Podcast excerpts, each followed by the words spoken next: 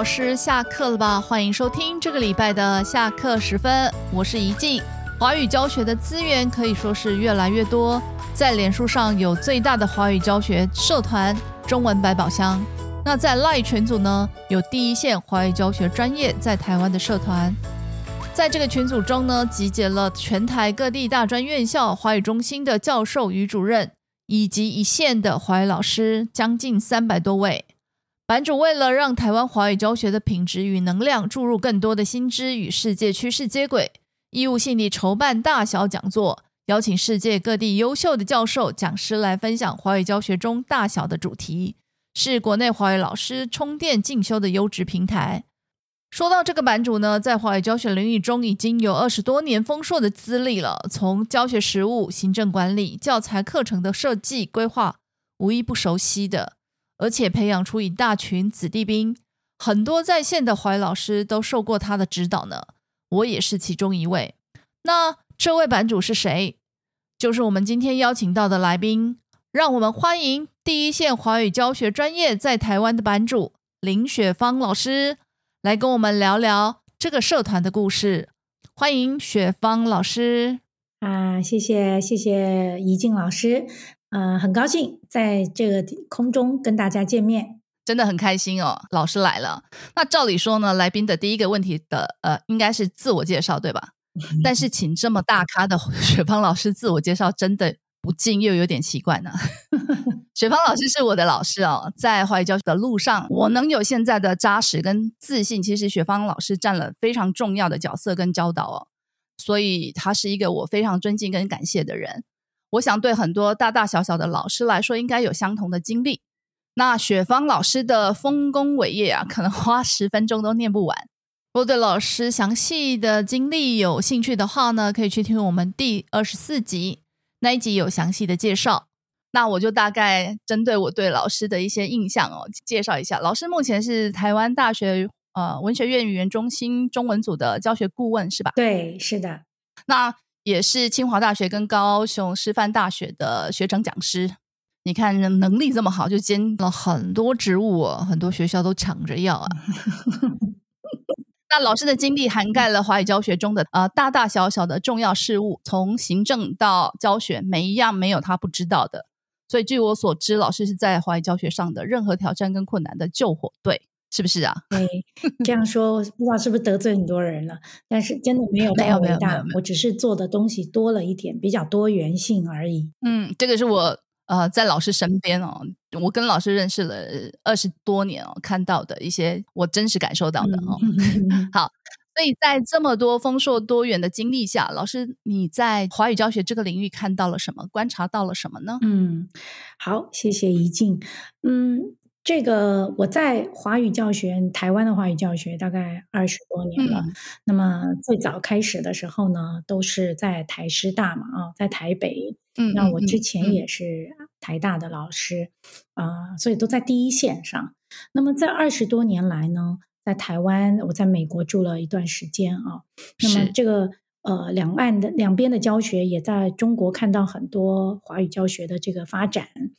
其实这二十多年来，我们台湾的华语教学呢，我看到很多契机，不同阶段的契机。嗯，但是呢，在在这个契机的过程，不同阶段的契机的这些过程里头，我又看到一次又一次的看到我们啊，台湾呢错过这样的契机，流失了这样的机会，然后我们就焦灼了，就停滞不前。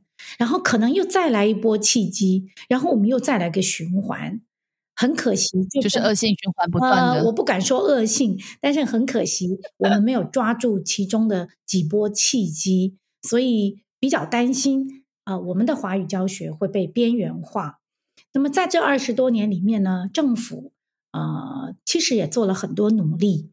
啊，我也参与过一些啊，教育部的计划啦，侨委会的计划等等，我们都看得见政府的努力。不过早期的发展呢，大部分都是在学术专业的这个领域，我们实务场域上的呢，是相当相对来说是非常少的。嗯，那么早期这个学术专业领域呢，这个研究的能量，台湾教授们呃研究的能量呢是非常丰沛。是。那不过因为华语文教学呢，它也算是一个新兴的场域，所以跨进来的多半是中文系啊、英文系、语言系，或者是甚至教育系这样的各个场域的这个精英老师们进来这个华语教学这一块来来经营。啊，当然做了很多发展啊，这个不可否认啊，带也给台湾的华语教学啊提升了高度。嗯，但是我们只有高度之外，恐怕广度也不够。那么在这二十多年里面，你看到对岸的这个华语教学的这个蓬勃发展，这个速度啊，真的就跟手机发展的速度一样快。嗯嗯，所以早期我们。在面对海外的时候呢，呃，台湾的华语老师走出去是挺容易的，是机会也很多。但是你看现在来看，呃，台湾老师年轻的老师们，呃，要走入海外呢，其实竞争力、竞争的压力就相当庞大了。对，那么这问题就出在哪？我觉得真的就是这个，我们没有没有在。针对一个好的契机点的时候，做了非常好的发展。是老师，你可能具体可惜的，耶，具体的，比如说呃，最近的一个我们失去了契机吗？或者是 对最近的，我说你是要让我被约谈吗？国安局要约谈我吗？不然就选 一个来说说。好，其实现在在海外，我们可以看到很多华语教学的场域呢。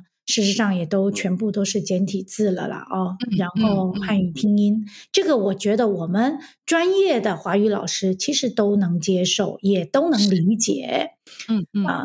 但是我们早期，比方说我们在做政府做了华语八年计划那个时代，事实上那个时代我们还有很多机会可以把我们的触角延伸到全球各地，特别是一些。呃，中文学习领域比较能源丰富的、比较有资源的这样的海外的大学或者甚至高中等等是可以的。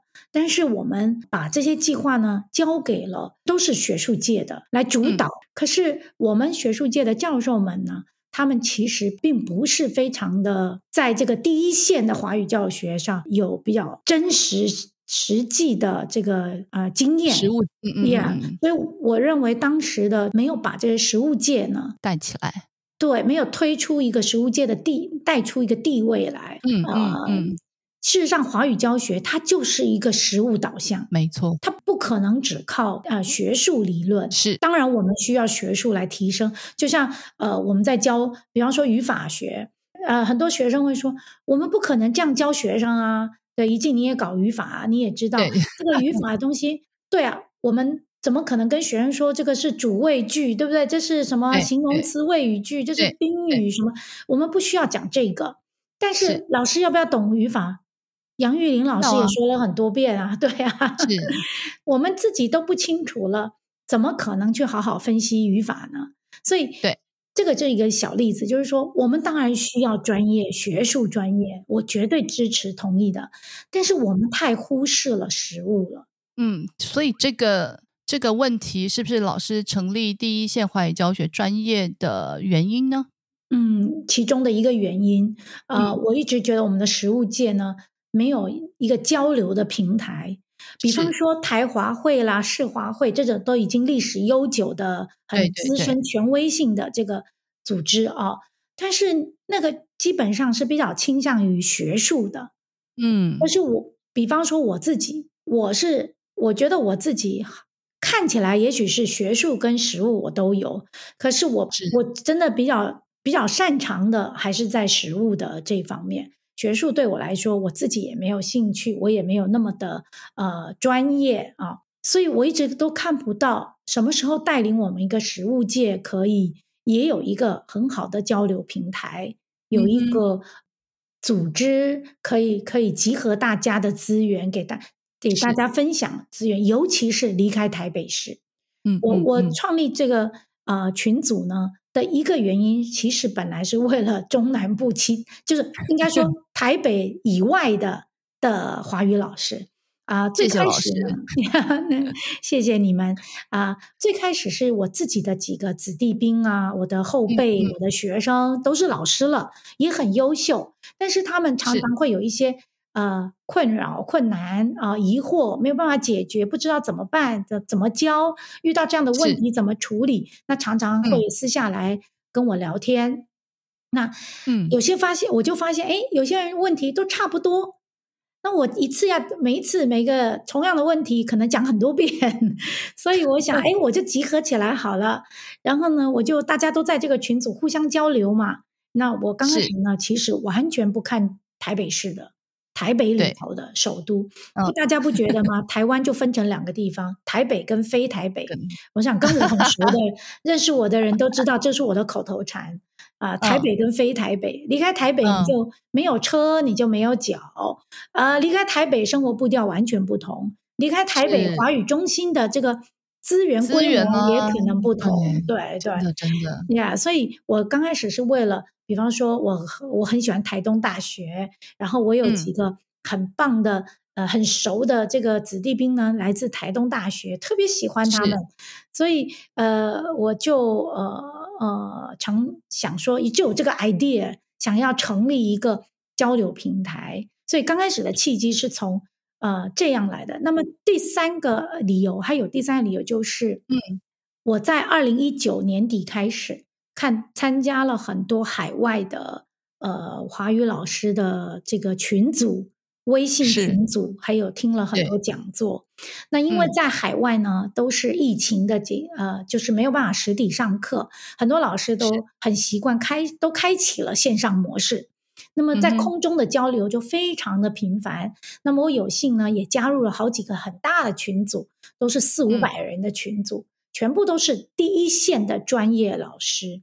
其实啊，说实话，我觉得我们台湾政府应该重视一下我们华语老师的这个地位。嗯嗯，你看啊，这些其实我们华语中心的第一线的华语老师，就和美国、欧洲一样，在大学里教书的老师，我们教的性质是一样的。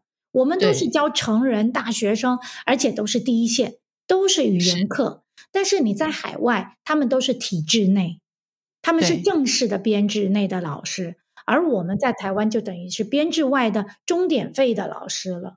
可是其实我们做的事是一样的，我们属性是一样的。我们跟呃 Princeton、Yale、Chicago、Columbia、伯克莱，我们跟这些老师还有德国的，就像我们很多学弟妹们也在德国、欧洲其他国家、日本教书，我们跟他们是一样的，都是第一线的华语老师。是，可是你看我们的。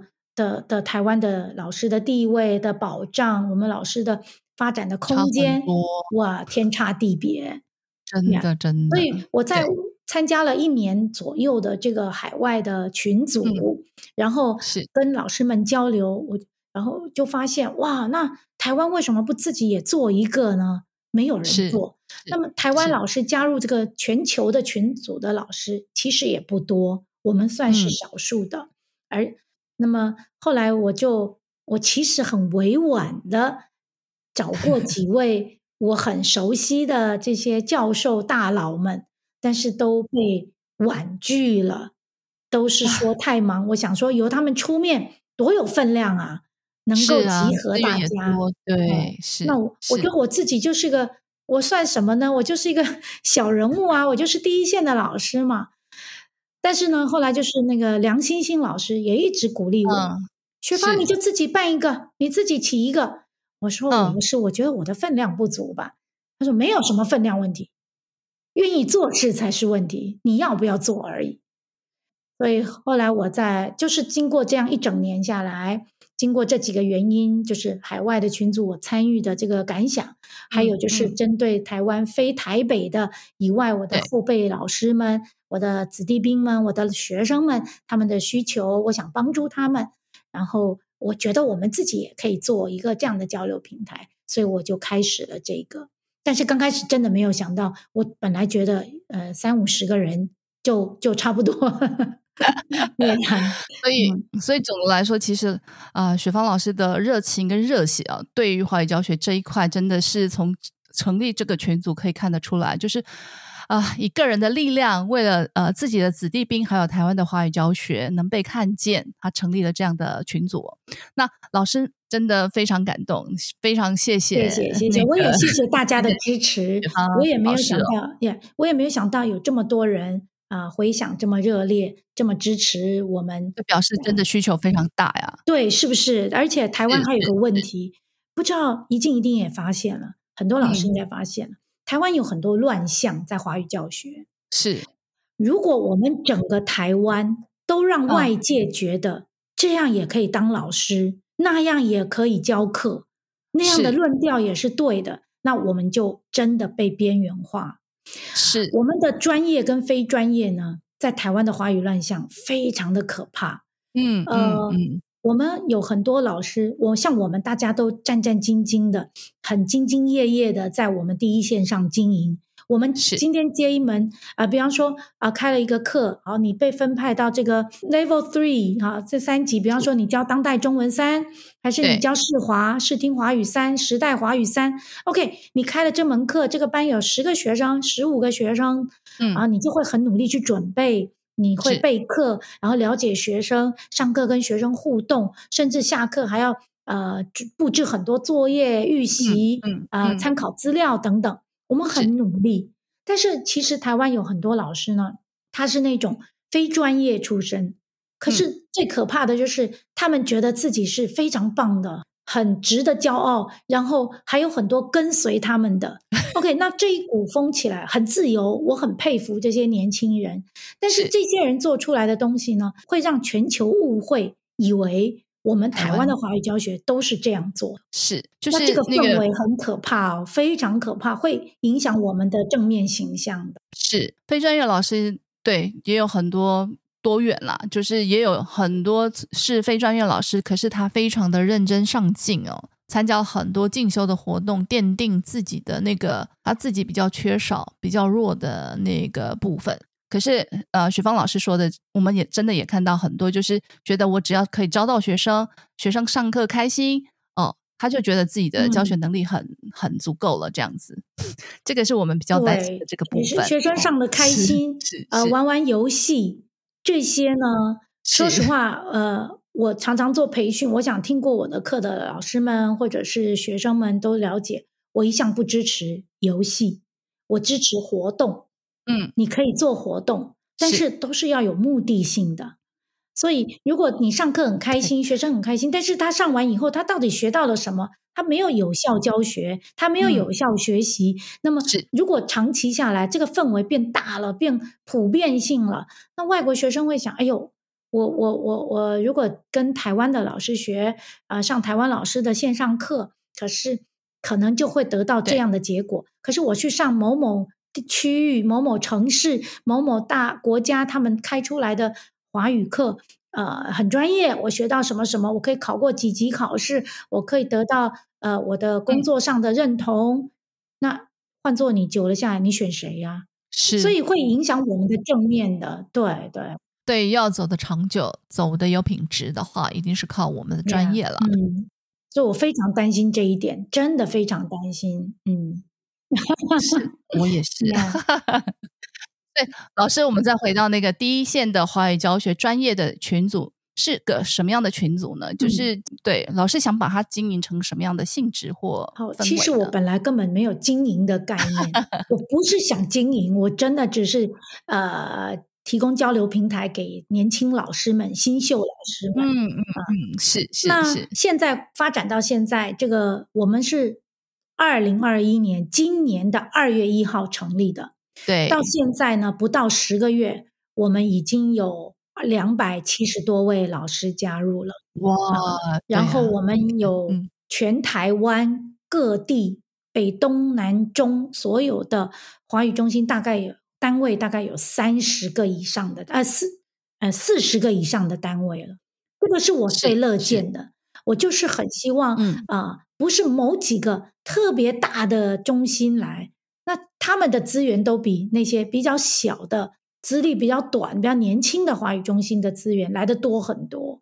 所以能够有全全台湾差不多四十个以上的不同的华语中心来加入，我非常的开心。嗯嗯，那么呃，我这个群组呢，到今天为止呢，已经办了二十场讲座。哇，在不到对，在这样的成绩之下呢，的确很多老师都跟我说过，私下里都跟我说过，这个群组跟这个讲群组里面的讲座的品质跟能量呢，很可能是二十多年来台湾没有一个地方做得到。真的，真的，我自己也在里面，所以真的感受到。李静老师也为我们做过讲座，我们也非常感谢啊。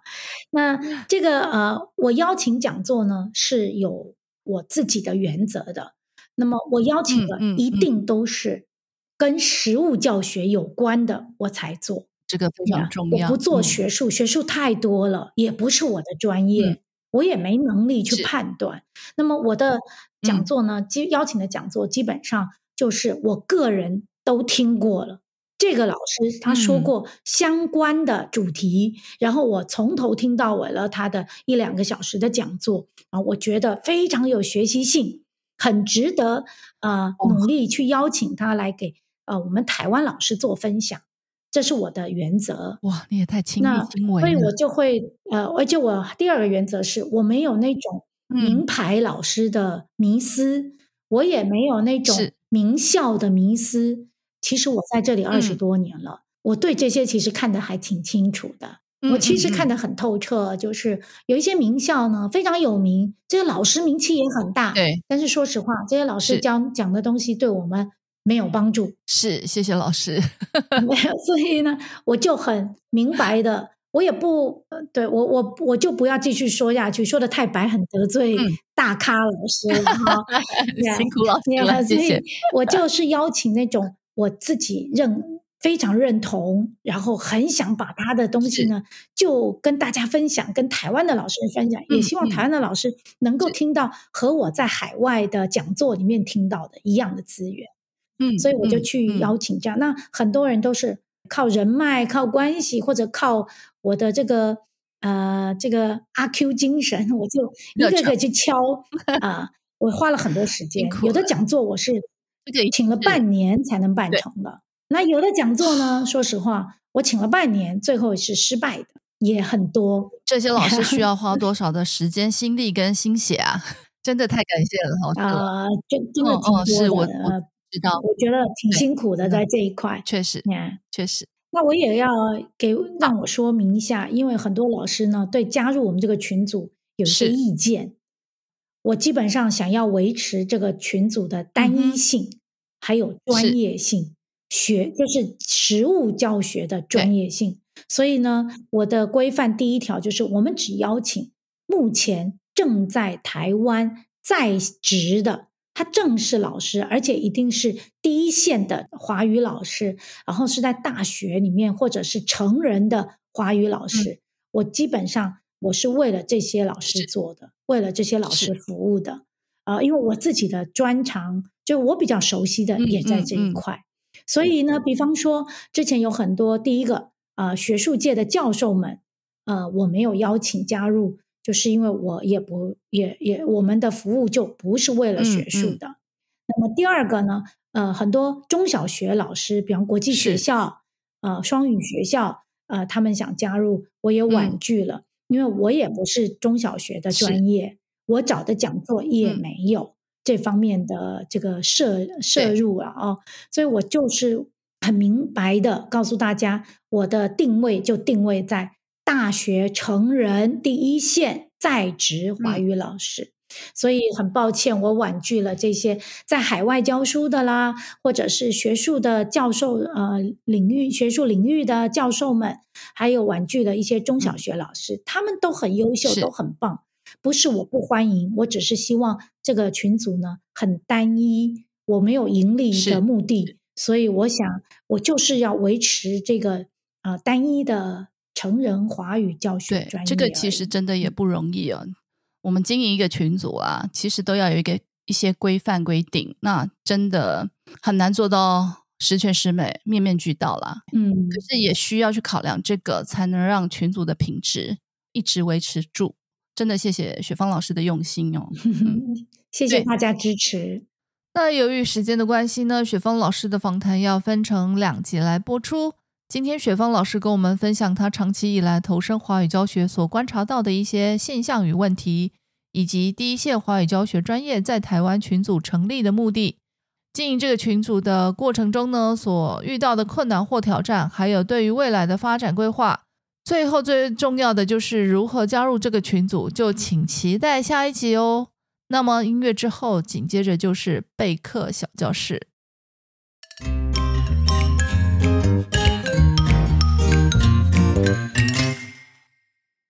大家好，又到了备课小教室的时间了。今天要来谈谈备课教学中的额外补充的问题。关于教学要不要补充，老师们各有不同的拿捏。有的老师会依据该课内容或所要上的主题，尽可能的补充。认为给学生越多越尽责，提供学生越多所需要的词汇越好。而有的老师则认为不需要补充，课本的词汇语法已经够多了，学生能好好掌握吸收就要偷笑了，还补充呢？当然，也有老师是采取中庸的态度，视情况来决定是否要给予学生补充。老师们，你们是属于哪一类呢？又有什么原则与考量吗？对于要不要补充，我是属于中庸的那一类，看情况来决定。这里的情况所指的有几点：首先要看所教的课程性质与进度课时。如果是带密集课，根本不用想补充这事儿。密集课本身的内容量与进度根本没有多余的时间让老师补充。那如果是语言中心一般课程，这个重点就在于进度多快、课时多少的问题。有些中心为了呈现学习成效，就将进度课时安排得很紧凑，因此造成老师老在赶进度，也就无法补充了。特别是在中高级程度，如果老师进度适当、课时足够的情况，或现在很多自由接课不赶进度的情况下，要不要补充，就要看学生理解吸收的能力，这点特别重要。如果学生无法吸收掌握，教的再多。补充的再丰富都没有用，因为教完后没几天，甚至下课后就忘了。如果最后又忘了的话，那花在补充的时间不等于浪费白费？何不省起来操练重要的核心词汇与句型语法呢？我看过也听过不少老师，有些是在正规小班课堂，有些是没有进度的自由课型，一整堂都是大量不断的补充。像教到衣服这个词汇，补充了。上衣、毛衣、T 恤、衬衫、长短袖、洋装、裙子、裤子、外套等等等词汇。谈到购买房子的主题，提供给学生不下二三十个生词，像是预售屋、成屋、透天厝、电梯大厦、公寓格局、楼层、地段、生活机能、公设比、管理费、销售人员等等。这么多的词汇，今天补充完教完，就是学生的事了。也就是说，这些补充的词汇就出现那么一次。会这样尽情并大量提供学生额外补充的老师，可能认为语言教学就是给，就是提供学生生活所需的词汇句型，认真热情地教着补充着。但很可惜的是，没思考，也没注意到用的部分，因为没使用输出，没不断复现练习，是无法吸收掌握进入长期记忆的资料库。老师若考量学生能力后，觉得能补充当然是好，但是得知道补充多少，这些补充是否在学生吸收掌握的量度中，也得知道补充到什么程度，这些补充是否符合学生语言能力 I 加一的范围，而且补充的内容就必须划入当课与该主题的重点与复习范围中，而不是教过一次就算，这样不如不要教。总的来说。教多少，补充多少。除了课型进度外，最重要的就是学生吸收的能力，包含量的多少，还有扩及的程度，这样才是有效的补充，不造成学习的负担、时间的浪费。以上是对教学额外补充的一些想法与思考，提供老师们参考。那么备课小教室，咱们下次再见喽。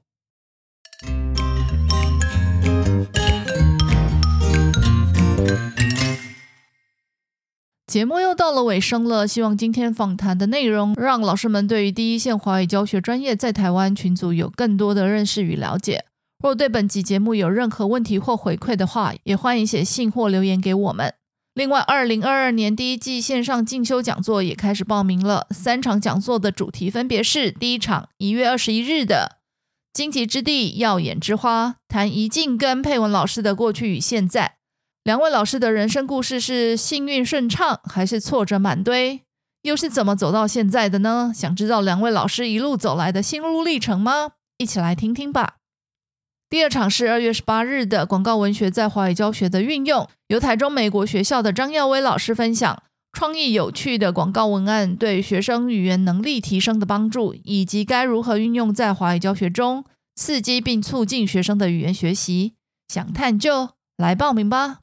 第三场是三月十九日的礼拜六晚上，将语言教学中三种交际沟通模式融入线上教学软体之课程及示范，由美国宾州费城私立中学的赖昭华老师分享美国外语教学的三种交际沟通模式的重要性，以及如何透过线上教学软体的设计使用，融入在语言教学的运用中。这么现代又实用的技巧策略，赶快抢位啊！二零二二年第一季精彩又多元的讲座主题，千万别错过！报名请到说吧脸书粉专或来信报名。那么我们今天的节目就到这里，感谢您的收听，下周再见喽。